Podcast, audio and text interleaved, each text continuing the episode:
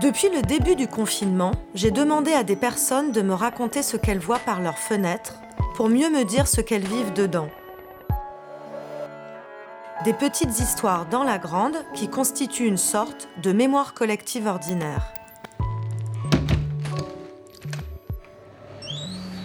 Je m'appelle Morgane, j'ai 36 ans, je suis photographe et je vis dans le 20e à Paris. J'ai pas de travail en ce moment. Euh, ça m'inquiète un peu financièrement, mais je crois que j'ai pas le droit de me plaindre. Euh, je fais partie des gens qui ont le privilège de pouvoir s'ennuyer et qui sont en sécurité chez eux. Mes journées d'ailleurs passent assez vite, euh, j'ai aucun problème pour, pour m'occuper, j'appelle mes proches, je lis, je cuisine beaucoup. Je me suis même lancée dans le levain et je fais mon propre pain. Je passe beaucoup de temps sur les réseaux sociaux aussi, beaucoup trop. Et je fais du yoga. ouais, je, je suis un peu un cliché en fait.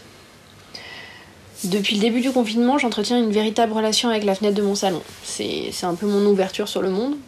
Donc au, début, j'en ai pris soin. J'imagine comme beaucoup de gens, j'ai fait mes carreaux, j'ai lessivé les montants et j'ai lavé les rideaux. J'ai même eu envie de la repeindre, mais mais j'ai pas de peinture. Je vis seule dans un petit appartement sur cour. De la fenêtre de ma cuisine, je peux parfois apercevoir une famille qui vit un peu plus loin contre bas, mais ils sont quand même assez loin. Par contre, de la fenêtre du salon, euh, j'ai pas de vis-à-vis. c'est quand même là que je passe le plus clair de mon temps. Donc en temps normal, euh, enfin avant le confinement, je trouvais ça génial, ce côté calme, ce côté euh, bulle qui échappe au bruit de la ville. Mais là, je dois dire que la rue me manque. Alors pas tout dans la rue manque, mais le bruit de la rue me manque, les voitures me manquent pas. ça, je trouve ça très cool qu'il y ait moins de voitures, mais mais ouais, le, brouhaha, les marchés, les magasins ouverts, les terrasses de café, le côté vie, le côté vivant, les commerces ouverts, les, gens assis sur les bancs.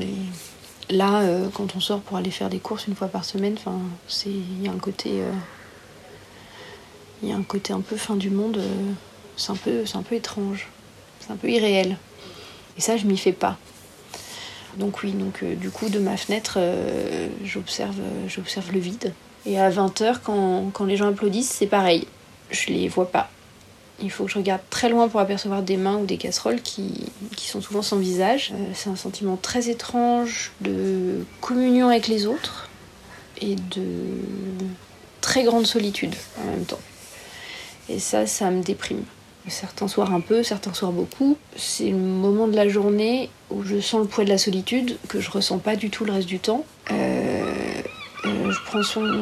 conscience que je manque euh, beaucoup de contacts humains réels, parce que j'ai des contacts euh, virtuels, comme on dit, par téléphone ou par Skype. Le côté toucher, contact, ça, ça manque. Ce sont les nuits qui sont longues. J'ai beaucoup de mal à dormir, presque tous les soirs. Et souvent à ce moment-là, si je regarde par la fenêtre, quelle que soit l'heure de la nuit, il y a des lumières allumées. Parfois, même il y en a beaucoup. Et ça, ça me réconforte. Là, quand je vois toutes ces lumières, je me, je me sens moins seule.